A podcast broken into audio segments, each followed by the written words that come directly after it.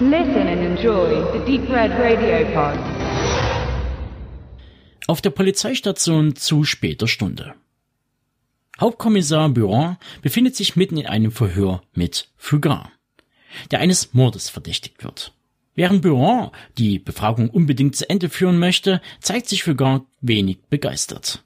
Er ist hungrig und hat keine Lust, die Nacht im Polizeirevier zu verbringen.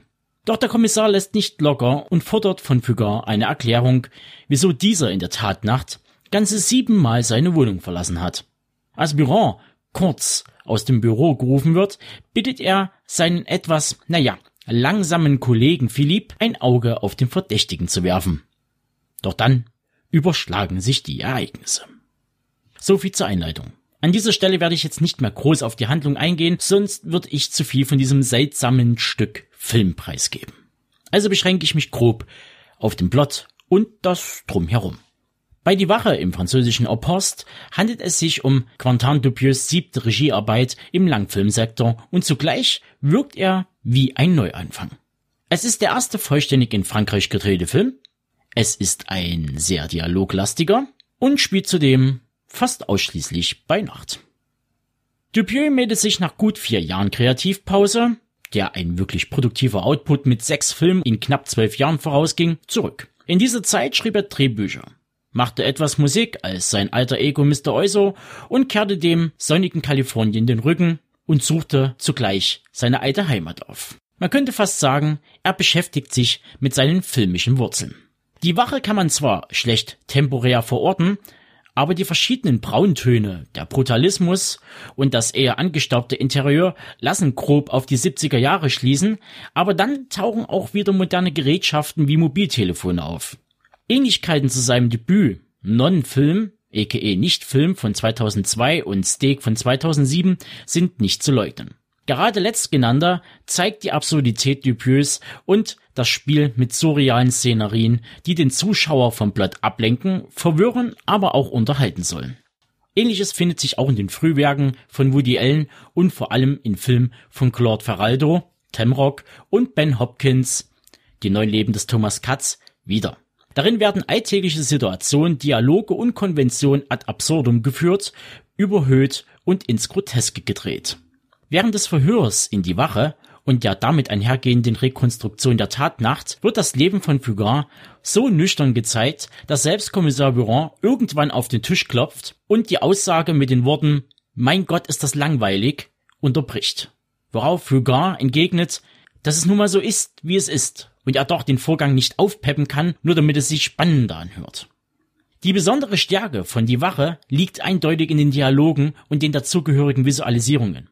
Ein Beispiel hierfür wären Nachfragen Burons bezüglich verschiedener Zeitangaben, die Fugard nicht bestimmt wiedergeben kann, weil sich die Zeiger der eingeblendeten Uhr ein Wettrennen zu liefern scheinen und mit jedem Wimpernschlag einen anderen Zeitpunkt verkünden.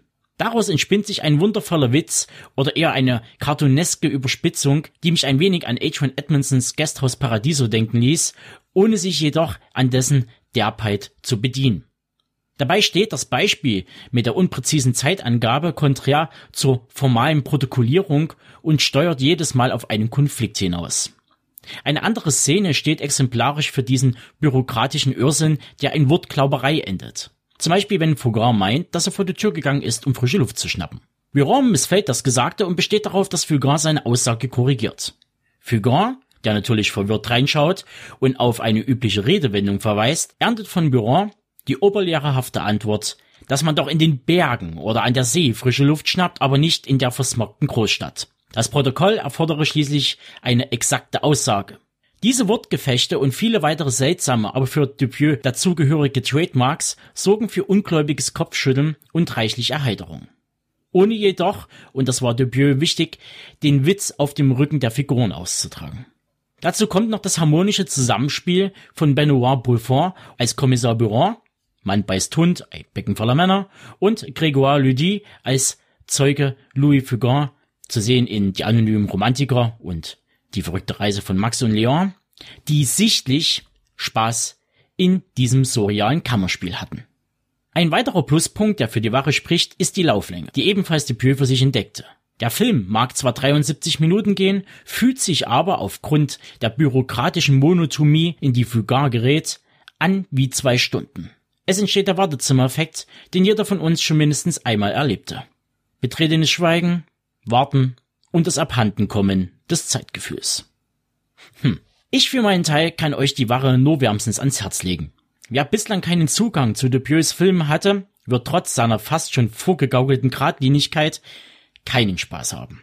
Wer jedoch Rubber, Reality, Steak und Wrong Cops aufgrund der Schrulligkeit ins Herz geschlossen hat, der sollte unbedingt ins Kino gehen. Die Wache flimmert ab 12. Dezember über die heimischen Leinwände.